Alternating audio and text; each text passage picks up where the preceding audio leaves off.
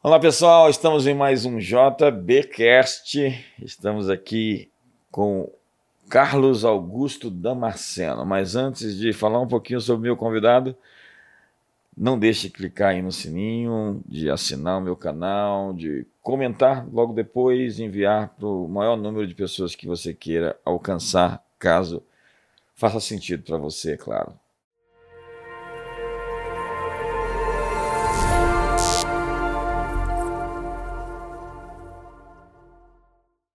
Carlos Damasceno, como vai?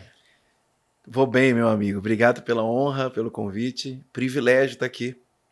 Conta para nós um pouquinho da sua história, Bispo Carlos Damasceno, que é líder da Power Church em Belo Horizonte. É, meu amigo, sou um carioca de 40 anos, de família cristã evangélica presbiteriana há quatro gerações. Nasci na igreja mas tem uma parte da família que veio imigrante né, de Portugal, muito empreendedora, e eu fui criado nesse ambiente, um ambiente cristão evangélico e um ambiente de empreendedorismo. Então, isso é um pouco da minha história. Mas você passou um tempo fora da igreja? Passei, passei. Quando eu fiz 12, 13 anos, minha mãe não conseguiu mais me levar para a igreja. Porque a história é a seguinte: meu, meu pai não era cristão evangélico, minha mãe era. Casaram, e meu pai disse: Olha, eu não vou levar para minha fé porque eu não tenho uma fé constante. Então leva para a sua. Minha mãe levou para a igreja. E eu cresci ali, mas com 13 anos eu falei: Mãe, você não me leva mais. E ela não conseguiu, era maior que ela, era mais desobediente, era um problema. Não tinha um pai dentro de casa para ordenar. E aí eu fui voltar para Jesus, JB, com 17 anos para 18. E no Rio de Janeiro, você sabe, né, meu amigo? 13 anos você aproveita muita coisa. Então foi dos 13 aos 17, quebrando tudo. Você passou até pela Rede Globo, Carlos? Passei na porta. Passei na porta. Você quer que eu fale disso, né? Passei na porta. Eu quase fui angélico, JP. Quase fui angélico. Eu concorri à vaga do daquele ator Bruno Galhaço. Ele era angélico. E ali eu passei, fui até a última etapa, até que chegou o momento de uma proposta indecorosa. E aí eu lembrei da escola dominical, meu amigo. Porque é o seguinte, ensina a criança no caminho e quando ela crescer, ela não vai se desviar. Olá pessoal, estou aqui com o Bispo Carlos Damasceno, dando um grande princípio para nós que as crianças precisam desde cedo ter uma experiência com Deus, porque isso vai marcá-las para o resto da vida. Porque essa também é a minha história. Eu, quando criança, tive um encontro poderoso com Jesus. Eu li a Bíblia, eu estava com tanta fome. É, eu tinha visto aquele programinha, aqueles, aquela série de filmes Os Heróis da Fé, uhum. que as pedras eram de isopor e as paredes eram de papelão. E hoje dá para ver nitidamente. Mas era uma criança de 9, 10 anos, então aquilo para mim fazia muito sentido. Claro. O filme era muito mal feito no sentido é, plástico, né, na imagem, na fotografia. Mas aquilo me convencia porque eu não tinha uma análise crítica, né? como eu tenho hoje e observo tudo que acontece, até o giro do, da grua eu vejo. E aqueles filmes fizeram tanta força, tanta diferença dentro de mim, que eu fui, fui ler a Bíblia. E eu li a Bíblia e eu cheguei lá em Sansão. Aí eu falei, como um homem pode enganar, ser enganado tantas vezes por uma mulher e continuar sendo enganado? Falei, esse livro não pode ser verdadeiro. Eu fechei. E a gente sabe que homens são enganados muitas vezes, estão enfeitiçados e continuam sendo enganados e continuam realmente, de alguma maneira, cegos para enxergar o que é óbvio a todos. E esse Sansão ficou enfeitiçado por Dalila pela sensualidade. Na verdade, o meu amigo Cote diz que a sensualidade é um espírito de encanto, né? de feitiçaria que faz as pessoas fazerem loucuras pelo amor. Hoje eu falei na atualização, né, sobre amor, porque tem uma música lá do Lulu Santos que diz todas as formas de amor, e só existe uma forma de amor, que é o sacrifício. Yes. O pessoal está anunciando por aí sobre é, a minha religião é o amor. Então, se a sua religião é o amor, se for o verdadeiro amor, a sua religião é o sacrifício, é atropelar seu ego, atropelar é. seus instintos, atropelar seus desejos, servir as pessoas, não fazendo aquilo que, na verdade, lhe vem ao coração, aos sentimentos, às emoções, mas fazendo aquilo que é certo, vivendo por princípios. É isso, e meu amigo, eu lembro claramente, eu estava numa boate chamada Ilha dos Pescadores, porque eu sou carioca, então eu curti muito a vibe da década final de 90, início de 2000. Eu lembro que era uma quarta terça-feira, Ilhas dos Pescadores na Barra da Tijuca, show do Chacabum. Nunca nem ouvi falar. Sabe a Graciane Barbosa? Aquela não. alterofilista, então, ela. Ela dançava. E aí, ali, um grande amigo meu, que era protagonista de uma novela da Globo, falou: Cara, o produtor da Angélica vai estar lá. Eu falei: Então, bora encontrá-lo. Eu já estou na última etapa, então eu já passei em todos. Eu lembro, lembro do Teatro Fênix, onde tinha os programas da Globo, Faustão, etc. Era, ali eram as, as eliminatórias, eu passei em todas, faltava só o detalhe final. E o detalhe final foi uma proposta indecorosa. E ali, olhando para aquele cara, eu, eu, você lembrou do filme, eu lembrei do flanelógrafo. Eu lembro quando eu contei isso para Disse, ela falou, cara, tinha flanelógrafo. Lembra do flanelógrafo? Aí colava ali o pastorzinho, a ovelhinha, e ele ia contando as histórias. Eu lembrei disso, numa escola dominical, e olhando para aquele cara, veio o sinal da minha professora de escola dominical da classe Cordeirinhos de Cristo, a tia Cristina da Pinta. E naquele momento, amigo, eu fui embora Chamei meu amigo e falei, cara, isso não é para mim, eu nasci para outra coisa. E aí eu entendi o sentido do amor, né? Porque ali eu sacrifiquei tudo que eu estava construindo, porque eu já fazia teatro, meu sonho era ser ator, eu estava matriculado na CAL, que é a Casa das Artes Laranjeiras, eu e em 99, 2000 foi a safra dessa galera que hoje comanda o, o, o mundo artístico. Então você está me dizendo aqui, é, Bispo Carlos, que o sucesso de muita gente tem um preço muito alto. O preço é caro demais. A despersonalização. Que é, é se dobrar diante. Aquela última tentação de Jesus, se dobrar diante do inimigo para obter o que se quer, é. ao invés de seguir o caminho do sacrifício. E eu vou voltar aqui a falar da questão do sacrifício, uhum. porque eu vou repetir: a única forma de amor é sacrifício. Já que existem quatro palavras para amor no grego, que é estorge, filéu, eros e ágape. Uhum. E o ágape é o amor de Deus, é aquele amor que tudo sofre, tudo crê, tudo espera e tudo suporta. É o amor de, de, de 1 Coríntios 13 que fala que ele jamais acaba. É um amor que realmente é, é a essência de Deus. E Deus prova o seu amor pelo fato de Jesus ter morrido por nós. E Deus amou o mundo de tal maneira que deu o seu único filho para que todo aquele que nele crê não pereça, mas tenha vida eterna. Amor é sacrifício. Você pode até sacrificar sem amar, mas você não pode amar sem sacrificar. Verdade. E eu lembro que eu uh, sacudi meu amigo e falei para ele, cara, eu vou embora. E a, a, a, nossa dupla era assim: ele, ele já era famoso na, na, na Rede Globo, então ele tinha carro. Mas ele não tinha muita grana, mas minha família tinha posto de gasolina. Então a gente enchia o tanque e íamos para as boates. E ali ele não quis ir embora, eu peguei um táxi, cheguei em casa, era de madrugada, acordei minha mãe. Ali eu descobri que minha mãe falava que não dormia, que ficava me esperando até chegar orando, mas eu descobri que minha mãe dormia. Minha mãe estava capotada. eu falei, ô mãe, ela, ah, filho, eu durmo, eu descanso em Deus. Você é do Senhor, você é do Senhor, você é consagrado. E aí eu acordei, ela falou, o que, que foi? Eu falei, mãe, esse mundo é terrível. Eu não vou me vender, eu quero voltar para Jesus. E ali, é, dois, três meses depois, eu volto para Cristo. E aí, olha que interessante. Minha mãe estava na célula dela, eles tinham um, um varal. E eu fui convidado para ir na célula. E quando eu cheguei lá, tinha minha foto. Ele estava orando por mim há 40 dias. E ali eu volto para Jesus. E aí eu tomo a decisão de seguir a Cristo e seguir minha vida né, profissional, minha carreira como advogado, depois como empresário. E aí chego no pastorado. Que é outra então, história. Então, gente, olha, você que está aí perseverando, orando pelos seus filhos, acreditando, mantenha aí a frequência, mantenha a perseverança, não desiste. Deus vai honrar a sua fé, vai honrar os seus joelhos dobrados, vai honrar as suas orações. Acredite. E você, pai e mãe de filhos pequenos, é muito importante que seu filho tenha uma experiência original com Deus Sim. quando criança porque isso é uma marca que ele vai levar para a vida. Ele pode ir onde for, mas ele nunca vai ser o mesmo e vai ser perseguido pela presença de Deus e com certeza vai retornar para os caminhos de Deus. Então, você fez um MBA Em, na que Babson faculdade? É, eu fiz o MBA em negócios no Brasil, né? Eu fiz, formei em direito. Só que minha família é toda empreendedora do ramo de derivados de petróleo. Eu formei em direito, minha mãe era advogada. E eu sempre tive uma ideia de não assumir os negócios da família e enveredar para o caminho direito. Mas não adiantou. No meio da faculdade eu conheci a Dani, decidi casar, então onde tinha dinheiro mais fácil era na empresa. E ali eu sigo para o caminho da administração. Então eu acabo a faculdade de Direito, começo o MBA na Getúlio Vargas. E depois mudo a Belo Horizonte, termino numa outra faculdade e fui fazer uma extensão pelo IBMEC na Babson College, lá em Boston. Na verdade, em Wesley Lee, né, em Massachusetts. Né, uma, logo ao lado de Cambridge, do lado de Harvard, é uma das melhores faculdades de empreendedorismo do mundo.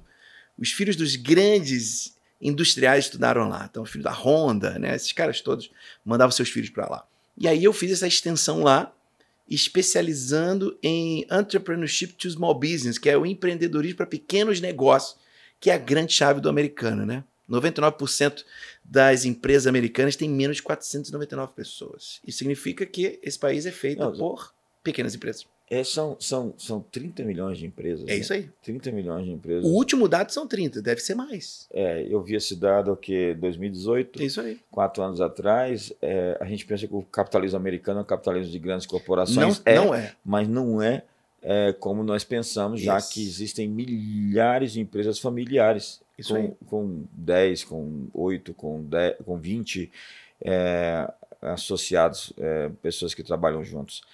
É incrível a- a- o vigor da economia americana a partir dessas empresas familiares. Né? É, eles entenderam o poder do, do menos, o poder do, do pouco. Né? É, quando você pega nas suas mãos algo que é pouco, você pode desprezar aquilo, ou você pode olhar e entender que é uma matéria-prima. E dela você multiplicar. Sabe, a chave da riqueza para mim não é.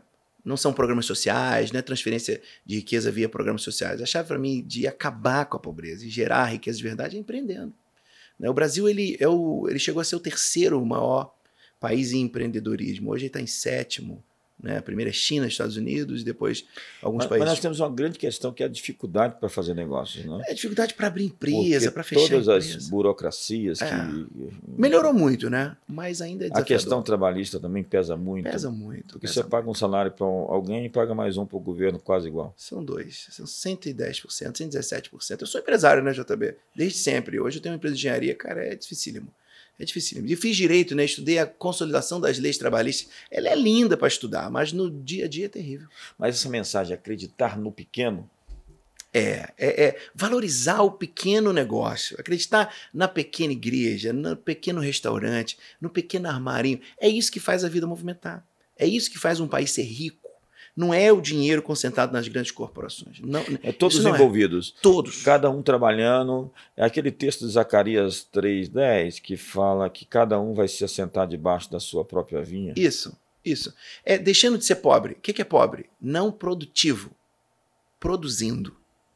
Você produz muito quando o negócio é seu. Então, se a gente tivesse no Brasil, e vamos ter, eu sou, eu sou um entusiasta, se nós tivéssemos uma, uma- um caminho mais fácil para empreender, um incentivo maior para você abrir o seu negócio, né? embora já tenhamos o Sebrae é incrível, né? Pra você ter uma ideia, o Sebrae ele aprende lá em Babson e replica aqui tudo que tem lá em Babson. Mas se a gente tivesse um caminho mais fácil, um, um caminho desde criança, sermos ensinados, como o americano, o americano na educação básica ele aprende empreendedorismo. Eu vi aquele sujeito que fez um vídeo é, vendendo água na praia. Ah, Ele demais. tem hoje 2 milhões, parece 300 É. mil seguidores no Instagram.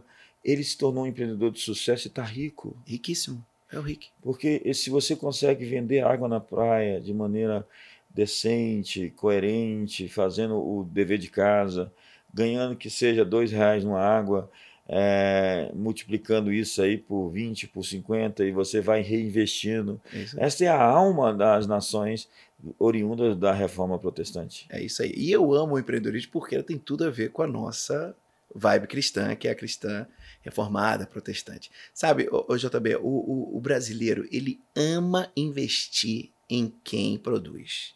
Só que a gente tinha que ensinar desde cedo como o americano faz. Venda o, o suco de limão, a limonada na porta, aquela, aquela, aquela, aquele filme clássico do, do, do pai colocando a banquinha e o filho vendendo limonada. Aquilo ali é empreender. Só que a gente acha que empreender é montar um modelo de negócio e um business plan. Deixa eu te falar uma coisa. Vai. É, é, é, boa parte das pessoas não sabe, mas eu vendia livro na porta da igreja. Eu vendi Bíblia na porta da igreja. E eu vendia ali, sabe, cinco livros, dez livros. Hoje eu tenho uma editora, eu vendo milhares de livros. É isso aí. Eu tenho um livro que é um best-seller, né? E tudo isso começou com um pequeno negócio de venda de livro na porta da igreja. E se quem comprava? Se tornou editora de milhares de E livros. quem comprava seu livro? Os membros. Esses são os seus primeiros clientes. Seu pai, sua mãe, seus irmãos, seus amigos. O, o cerne do empreendedorismo americano, sabe qual é? Venda para quem está perto de você. Não faça business plan, não faça nenhum modelo de negócio, canvas, nada. Comece a vender. Depois que você está vendendo bastante, aí você procura alguém para te ensinar a fazer um business plan. A gente não adianta. Quando você vai ter uma aula de empreendedorismo na faculdade brasileira, sabe o que te ensina a primeira coisa? Defina o seu modelo de negócio. Depois crie seu business plan. Agora alugue o local. Contrate as pessoas. Monte o projeto de marketing. Você ainda não vendeu nada. Por isso que no Brasil você começa uma empresa e termina ela com menos de três anos. 90% fecha. Porque não entendemos que empreender é vender. Começou a vender? Começou um negócio. Ampliou? Escalou? Agora você organiza. Essa é a chave do entrepreneurship do small business. Essa é a chave do americano. Ele vende primeiro, depois ele organiza. Incrível, incrível. É, você vem de uma linhagem evangélica presbiteriana e você é, tem uma origem agora mais recente batista e você fundou a igreja é, Power Church. Na verdade, recebeu a, a igreja a partir de uma situação de transição ministerial. Fala para nós um pouco disso. Foi, a, a minha linhagem toda é presbiteriana e eu caso com a Dani. Minha esposa vem de linha batista, seus pais pastores batistas, em Belo Horizonte. E aí chegou um momento que eu vendo os negócios no Rio, né, no qual eu era sócio, e vou para Belo Horizonte começar esse chamado pastoral e montar outras coisas para mim. E ali era uma igreja batista, que vem de batista fundamentalista, olha que engraçado, né? E aí a gente começa, mas a igreja já estava renovada, comecei sendo pastor de jovens e músicos, eu e ela, começamos ali. Só que depois de alguns anos o pastor renuncia e eu assumo a igreja. Né? Só que nesse assumir a igreja, Deus já tinha me dado a visão de criar uma igreja para adolescentes dentro das boates de BH. Por isso que na pau é tudo preto, o som é alto. Isso foi em 2014 para 15. O som é alto, a parede é preta, a mensagem é rápida, né? Tudo é muito focado naquilo que está sendo feito no palco, é muito ilustrativo. E a gente começa. O pastor apoia e fala: é isso mesmo, eu creio que para esse tempo vão nascer igrejas diferentes dentro de igrejas tradicionais. Ele me apoiou, JB. A gente vem de uma cultura de que o culto era para todas as idades, né? É. É, hoje a gente tem cultos, a North Point faz Nichados, muito né? bem feito isso, que ela tem vários, vários serviços e separam os grupos. É, eu acho que o Rick Warren também fez Sempre muito faz. bem isso, porque você tem lá o pessoal que gosta de uma música mais, organ, mais do órgão, mais do teclado, não tem bateria, não tem a música é, um pouco mais antiga, hinos mais clássicos. Então tem esse público que gosta disso. Então tem o culto para essas pessoas. Tem o pessoal, a rapaziada que gosta de um som mais alto e, e uma coisa mais explosiva. Então tem o culto para essas pessoas também. Hoje nós temos, por exemplo, o alta voltagem, que é o culto só para adolescentes que ocorre do lado da igreja. E aí a gente tem o culto dos pré-adolescentes, que é o ID, que é uma explosão é incrível o impacto que produz na vida deles. E temos o nosso culto, e somos seis cultos também que acontece com os adultos.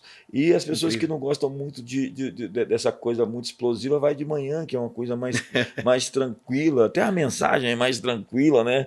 E é incrível porque antigamente, coitada das crianças, elas tinham que sentar do lado dos seus pais numa igreja. Aquele ambiente não foi preparado para ela.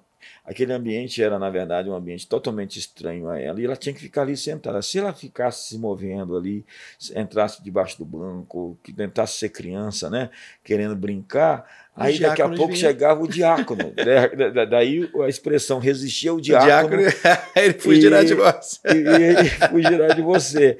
E aí, de repente, o, o, o filho do pastor está ali aprontando e tal, a criancinha sendo criança, e aí, de repente, vem o diácono e puxa a criança, todo mundo vê aquilo, e o pastor muito brabo lá em cima, porque a criança estava tirando a atenção do, do, do, culto, e a criança fala: irmãos, orem por mim. salva-me.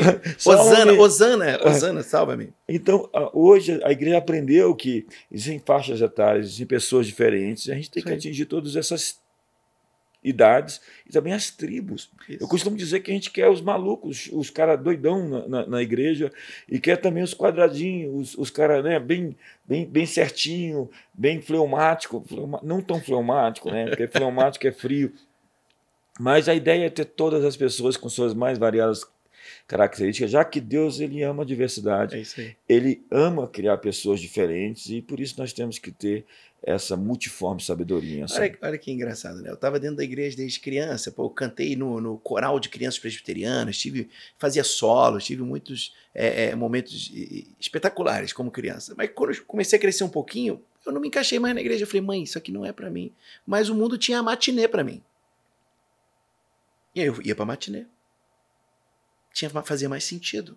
O mundo tinha um banho de espuma. Gente, coisa maravilhosa. Eu nunca conheci essas coisas. então, acreditar ah. no pequeno é uma mensagem. É uma grande mensagem. Hum, qual é a mensagem da sua vida? A mensagem da minha vida é ativar pessoas. Essa é a mensagem da minha vida. Porque, como as pessoas não, não em tese, elas não valorizam o pouco, e eu tenho um olhar claramente voltado para isso e, e, creio que o pouco ele é o princípio do muito, fiel no pouco, colocado sobre o muito, eu sou esse cara que sei ligar os botões de quem está ali no pequeno. Essa é a minha grande chave. É, é a mensagem de Jesus dos cinco pães e dos dois peixes, né? Fantástico. Alimentar uma multidão com, com, com recursos escassos, com a matéria-prima que existe. Nós temos hoje um trabalho incrível social lá em Paramoti, no Ceará, no Sertão. É, nossa igreja lá em Fortaleza capitaneia isso, pastor Fabrício, bispo Fabrício faz isso onde eles acharam a matéria-prima que existia, que era é, mel, né? Eles conseguiram criar uma indústria de mel, a casa do mel, uhum. e castanha, castanha de caju. Então eles começaram a fabricar e produzir isso. Então eles saíram numa posição de receber é, dinheiro do governo, né? ajuda governamental, para produzir mel e castanha e ganhar cada família pelo menos mil reais por mês a partir do que já existe. A matéria-prima ela existe em todo lugar. Então você vai em Israel, eles aprenderam lá a transformar areia em microchip. Ou seja, Jesus multiplica cinco pães e dois peixes e diz: alimenta as multidões. Ao contrário do que se pensa, não existe falta nesse universo. falta. Sou totalmente contra esse discurso do terrorismo ambiental. Nosso planeta tem 5 mil vezes mais energia solar do que precisa. 5 mil vezes, uma hora de exposição solar no nosso país, no nosso mundo, daria para alimentar todas as nossas cidades por um ano. O que a gente precisa capturar essa energia, colocar em baterias e servir. Nós não somos o planeta Terra, somos o planeta água. água. Não falta água, nós temos abundância de água. O que, nós precisamos? De filtros. Precisamos de dessalinizadores, de plantas dessalinizadoras, que Israel faz muito bem esse serviço. É, é mas está barateando a cada ano. Verdade. Então, nós temos abundância de tudo. E se faltar aqui, a gente busca nos asteroides, a gente busca nos outros lugares. É o que diz, é o que o pessoal da Singularity diz é, isso, é, né? Incrível. O, o, o, Peter Diamandis, tem um cara muito, muito maluco lá também que é, é coautor do livro dele Abundância, que é o Steve Kotler, que fala coisas assim muito malucas, mas a, a percepção deles de mundo é de uma abundância incrível, onde não existe falta, existe falta de acesso. Sim. A todos esses recursos que estão disponíveis para nós. Nós vivemos num planeta extremamente rico em tudo. Obviamente que nós não vamos sair por aí destruindo as claro. coisas da forma como alguns estão assim o fazendo. É, somos mordomos. Olha para o Brasil. A parte, debaixo de São Paulo até o sul do Brasil, a gente tem um aquífero Guarani. Meu amigo, a maior reserva de água do planeta está aqui. Olha a Amazônia. Então, fato é, o, o, o que falta em nós sobra em Jesus, Jesus governa tudo, se a gente chegar nele, nunca teremos escassez. E ele também é mestre em ressignificar o que é feito com pouco. A minha teologia ela tem um grande princípio. Qualquer problema que exista debaixo desse céu, Deus deu ao homem autoridade para resolvê-lo. Yes. Que é o homem que o estimes, o filho do homem que o visite, fizesse por um pouco menor do que Elohim, de glória e de honra o coroaste, lhe deste domínio sobre a obra das suas mãos. O homem tem a autoridade para resolver todas as questões. Obviamente que o homem caído, ele está entregue aos seus sentimentos, ao seu orgulho, à sua ganância, à sua avareza. Uhum. Mas o homem redimido, a a criação arde em expectativas Sim. pela revelação dos filhos maduros de Deus. Estamos alinhados na teologia. É perfeito, perfe- apesar de você ter sido presbiteriano. Olha, um, um abraço dos meus amigos presbiterianos. É incrível como eu tenho pessoas muito piedosas, muito consagradas a Deus, que são amigos muito caros para mim, na igreja presbiteriana, na igreja batista, na Assembleia de Deus, apesar que a gente faz piada de todo mundo, né? Porque a gente é livre, a gente é espontâneo, ah, e bem-aventurados os flexíveis, porque eles não serão quebrados. Boa. Você assistiu o Doutor Estranho? Não, você sabe que as pessoas falam que eu sou. Você não assiste nada da Marvel? Não, o pessoal fala, Carlos, você é tão criativo, você não assiste nada de ficção. Não. Você não perdeu nada com o Doutor Estranho. Obrigado, Doutor que Estranho bom. é horrível. Que filme Cara, mais mal feito. O eu primeiro, não consigo o assistir. primeiro é muito incrível, o, o primeiro filme. O segundo, eles, francamente, estragaram o, o, o segundo, estragaram o primeiro com o segundo. É. É, livros, você tem quantos livros escritos? Um. Mas aí vou publicar agora o segundo em setembro. Lançar o segundo pela editora Vida. O primeiro é o Vida Poderosa, onde eu falo sobre processos da vida. Né? É, eu, eu amo os milagres de Deus, mas eu entendo que Deus é um Deus de milagres, mas um pai de processos. Milagre não amadurece ninguém na JB. Processo sim. Você fez o endosso, né? E no livro novo eu tenho o privilégio de você fazer o prefácio para mim, que vai ser o Revolução dos Improváveis. Ali em cima de Davi, falando sobre vencer o anonimato, vencer uma série de coisas, e vai ser um livro onde eu vou falar sobre vencer sem ser o favorito. Parabéns, é um privilégio poder fazer o, a indicação, o prefácio Obrigado. desse livro. É, sua família, você é casado, tem uma, uma bebê de 9 anos. Uma, uma bebê. É, eles não Uma gostam de ser bebê. chamados bebê, mas vão ser bebê a vida toda. Para nós, Pra nós é sempre o bebê. É, eu chego na porta da escola, bebê, ela fica irritadíssima comigo. E eu agora estou ameaçando ir de pijama para a escola e, e- e- e levar uma faixa. Eu te amo! E aí você sabe, né? É uma loucura Acabou. essa juventude, como eles não gostam de exposição. Não, é interessante, né? A gente estava dando uma blitz no telefone dela anteontem. E aí a minha esposa, que é muito mais livre que eu, sou meio quadrado quanto a isso, ela falou assim, Carlos, ouve aqui seu áudio da sua filha de 9 anos. E ela comentando com uma outra jovem da igreja, olha, minha vida amorosa está estagnada, está paralisada. Pô, E agora eu tô na vibe do papai. Papai disse, pode gostar, mas só não namora. Nove anos, JB. Onde eu errei? Eu- eu falei, amor, onde a gente errou? Ela, amor, fica tranquilo. Deixa eu marcar uma, uma posição aqui. Crianças não, não, não querem sexo. Crianças não, não estão. Elas acham nojento se- sexo. Verdade. O, o que elas querem, na verdade, é, é a experiência de um, de um, de um afeto, de um, de, um, de um amor, que não tem a ver com sexo. Sexo é aí. sujo para as crianças. E quando as pessoas começam a falar de infância, de pedofilia, de envolvimento sexual de criança, são mentes muito, muito depravadas. Não mexa com as nossas crianças. Isso. Elas não querem relações sexuais de qualquer nível. Elas não estão prontas, elas não desabrocharam. Filhas de Jerusalém, não desperteis o amor até que este o queira. Nós estamos falando ali de, de Israel para as, eh, para as adolescentes, que ainda também não estão prontas para isso, mesmo que sejam já avançadas no sentido, afloradas no sentido hormonal. Existe um tempo para as coisas acontecerem, e quando esse tempo não é cumprido, nós perdemos as melhores etapas que a vida nos oferece. É isso. Mas então, Carlos, me fala um pouquinho. é, você não acha que o Brasil precisava de mais escolas de empreendedorismo? Escolas que ensinem as pessoas a negociar, a empreender, a arriscar, lançar o seu pão sobre a água. Lance o seu pão sobre as águas, porque depois de muitos dias o acharás. A Bíblia é um livro sobre empreender. Jesus disse: Sim. negociai até que eu venha. É, negociar é negar o ócio é você sair da paralisia e se mover no sentido de investir. Diz a Bíblia que você deve lançar sua semente de manhã e à tarde não segurar a sua mão, não reter a sua semente, porque você não sabe qual destas vai prosperar. Você estudou numa faculdade americana de negócios. Fala um pouquinho dessa experiência que você teve. Foi interessante porque eu queria ter essa experiência de, de estudar fora, principalmente na área de negócios. E aí, quando pintou a oportunidade de fazer né, essa, essa extensão, eu corri, só que era muito caro, né, JB? Muito caro. Isso foi em 2011.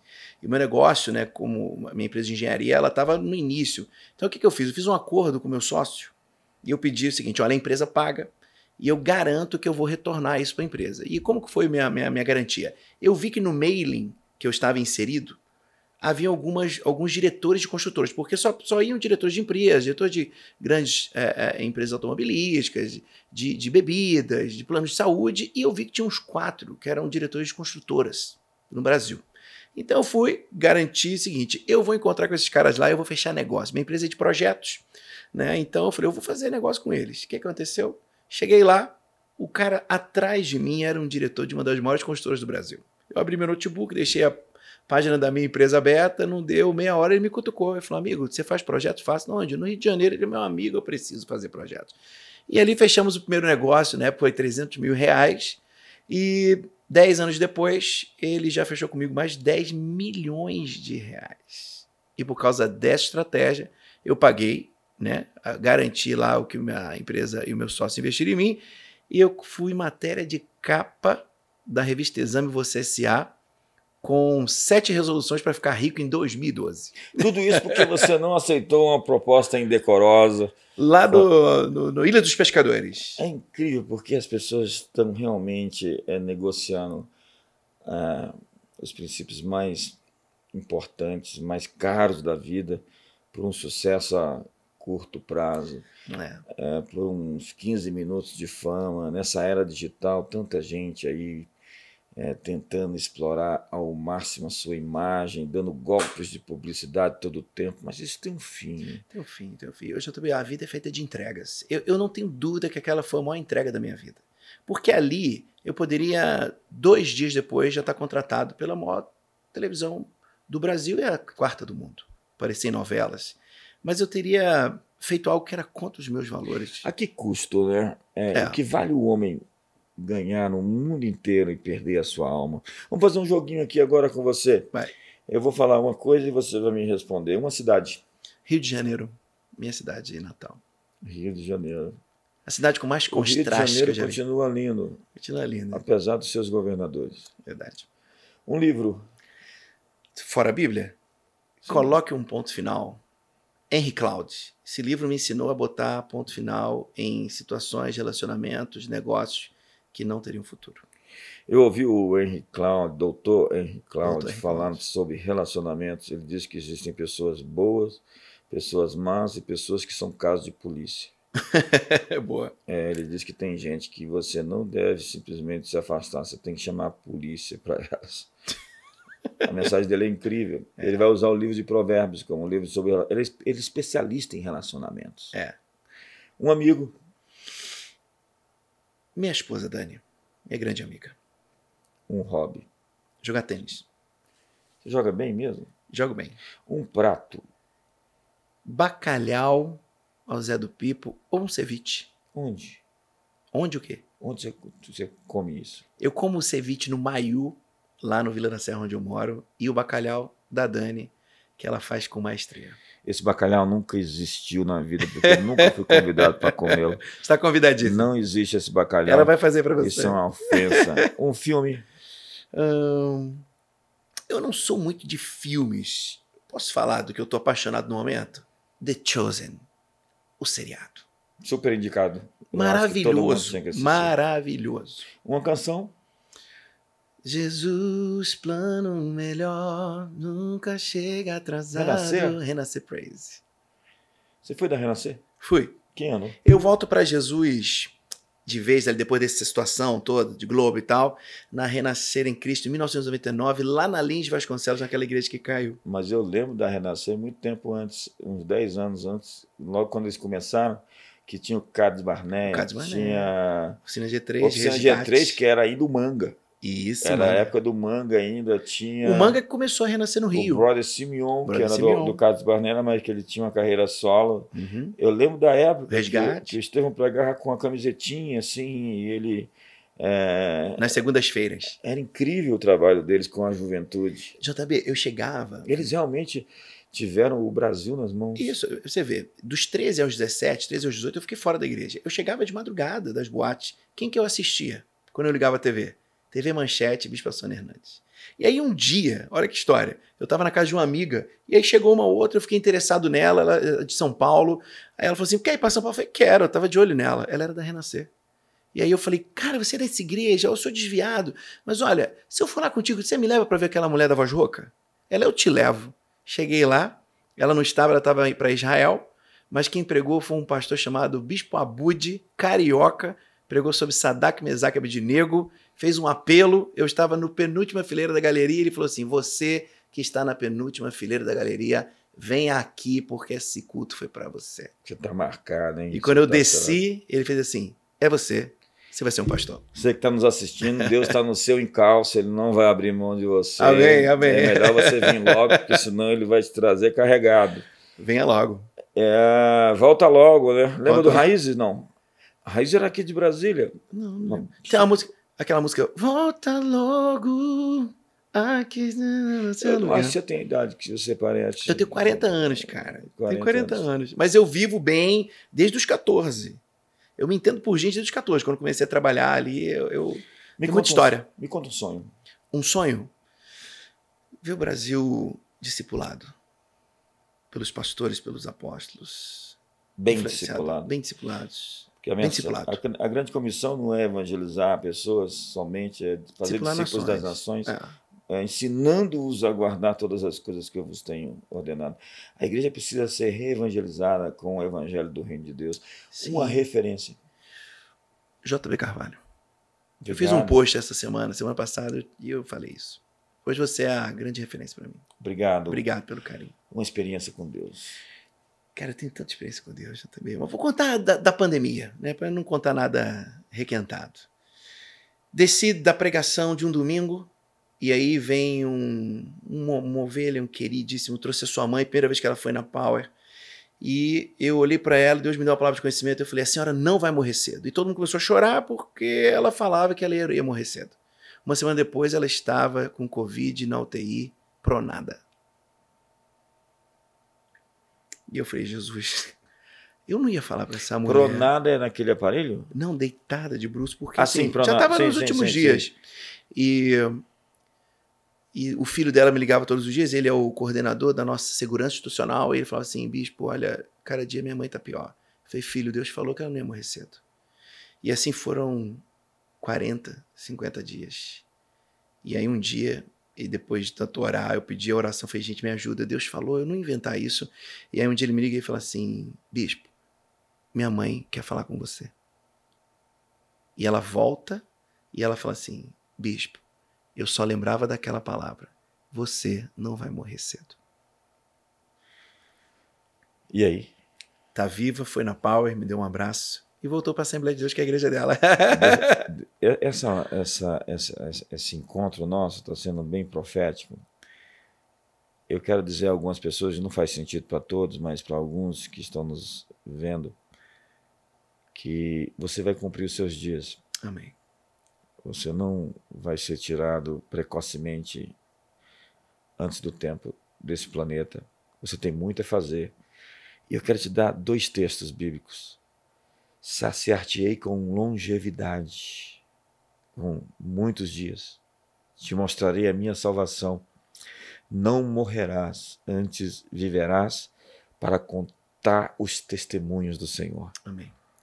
Então, tenho convicção que eu estou falando com algumas pessoas que estão atormentadas pelo medo, pelo assédio do diabo, pelas acusações, pelas intenções do mal. Mas o teu Deus é aquele que te sara, é aquele que te salva, é aquele que redime e restaura a tua mocidade como a da águia. Carlos Damasceno, muito obrigado por participar aqui comigo, por aceitar meu convite. Grande honra, meu amigo. E não deixe de clicar aí no sininho, não deixe, não deixe de assinar o meu canal e de comentar, deixar aí suas impressões, seus pensamentos, enviar para outras pessoas. Eu creio que vai ser uma bênção se mais pessoas puderem assistir essa conversa, que falou sobre empreendedorismo, falou sobre pessoas que foram marcadas na infância e que por isso Deus as perseguiu a vida inteira, elas tiveram que voltar àquilo de onde nunca deveriam ter saído, mas obviamente Deus ele controla as variáveis da vida, ele é o que controla as coisas que são incontroláveis para nós e por isso nós podemos ficar seguros e dormir essa noite com a segurança de aquele que não dormita nem dorme, o guarda de Israel dará aos seus filhos o pão, o alimento, a provisão e as soluções para a vida enquanto dormimos. Então, um ótimo dia para todos.